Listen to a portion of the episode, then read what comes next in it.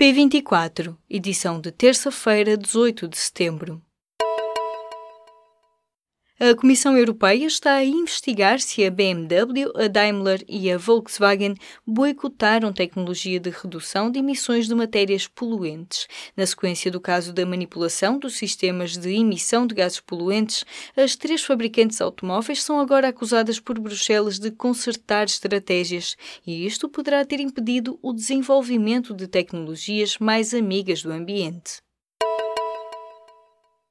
Há uma semana, um alfa pendular que seguia de Lisboa para Braga acabou por não chegar ao destino devido a uma avaria grave que poderia ter provocado um descarrilamento. A tragédia foi evitada por pouco com a interrupção da viagem no Porto e fez soar o alarme na CP. A empresa e o Gabinete de Prevenção e Investigação de Acidentes Aéreos e Ferroviários já abriram um inquérito àquilo que é considerado como um quase acidente.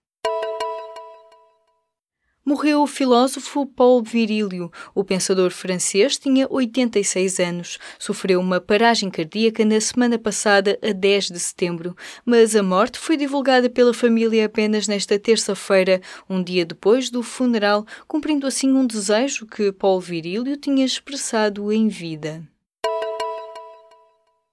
O diretor-geral da Educação, José Vítor Pedroso, disse que vão ser retirados todos os inquéritos entregues a alunos e famílias de várias escolas de Lisboa e do Porto por incluírem questões consideradas racistas. O inquérito em particular foi entregue aos pais na segunda-feira em pelo menos duas escolas do primeiro ciclo. A pergunta polémica sobre a origem dos pais mistura nacionalidade com origem étnico-racial, por exemplo, colocando com opções português, cigano, africano ou brasileiro. A Comissão para a Igualdade e contra a Discriminação Racial já tem queixas a contestar o facto de se ter separado o português de ser cigano ou africano.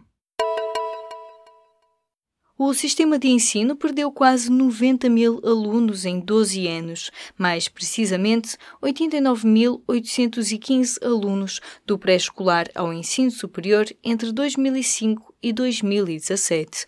Os dados são do perfil do aluno publicado este mês pela Direção-Geral das Estatísticas da Educação e da Ciência. O número de inscritos no último ano letivo, cerca de 1 milhão e 920 mil alunos nos distritos do continente, não era tão baixo desde 2005. O governo quer ter pelo menos um consultório com médico dentista no Serviço Nacional de Saúde em todos os municípios de Portugal continental. O prazo até ao final do primeiro semestre de 2020. Nesta terça-feira é dado o primeiro passo para a concretização do ambicioso projeto designado Saúde Oral para Todos, que passa pela assinatura de protocolos de colaboração com 65 autarquias. Yusaku Maezawa, um bilionário japonês, é o primeiro turista espacial da SpaceX e comprou todos os lugares disponíveis no foguetão que vai fazer a viagem até à Lua. O empresário de 42 anos fez fortuna a vender álbuns de música pelo correio e agora, para o acompanhar e inspirar nesta viagem de sonho, diz que vai convidar um grupo de até oito artistas, pagando-lhes todos os custos associados a esta aventura. O projeto de Yusaku Maezawa foi batizado Dear Moon, Querida Lua, e a partida tem data marcada para 2000 e 23. Nas últimas décadas, Maria José Martínez Patinho tornou-se numa das vozes mais respeitadas nas questões de identidade de género no desporto.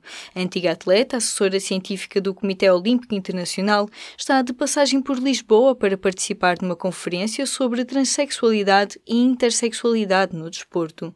Leia a entrevista a Maria José Martínez Patinho na edição desta terça-feira ou em público.pt na secção de desporto.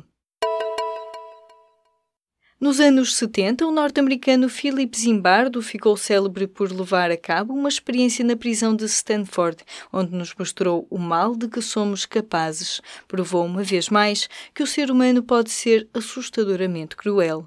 Mas hoje, aos 85 anos, este professor da Universidade de Stanford quer fabricar heróis. Philip Zimbardo esteve no Porto para falar sobre como pretende incentivar o bem com um programa de formação de brigadas de anti-heróis nas escolas e empresas.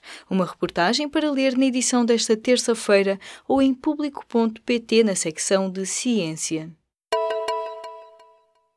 Os grandes vencedores dos prémios Emmy deste ano foram a Netflix e o canal HBO.